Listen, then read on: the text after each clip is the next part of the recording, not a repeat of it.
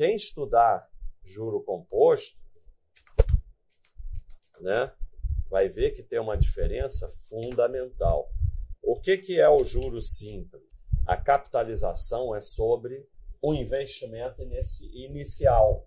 Então, se você botou mil reais a 1% no juro simples, não existe investimento de juro simples, eu estou só exemplificando, né? Aquilo vai fazer sempre 10 reais, porque 1% vai ser sempre sobre esse mil aqui.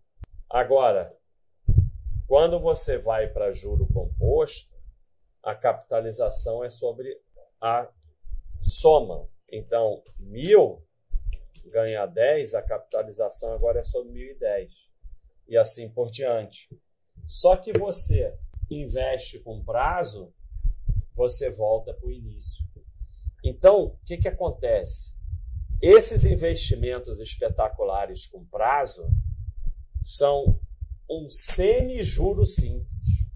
E quando você vai ver a diferença, quando você bota 10, 20 anos, o juro composto, você tem. É, o juro composto é como se fosse ao, ao quadrado e o juro simples multiplicação. Né? E é exatamente isso. Né? Então, no final de 10, 20 anos, você acumulou trocentas vezes mais patrimônio. Quando você vai atrás desses investimentos espetaculares, olha só, eu vou dar um exemplo para vocês para tentar explicar isso. O que você prefere?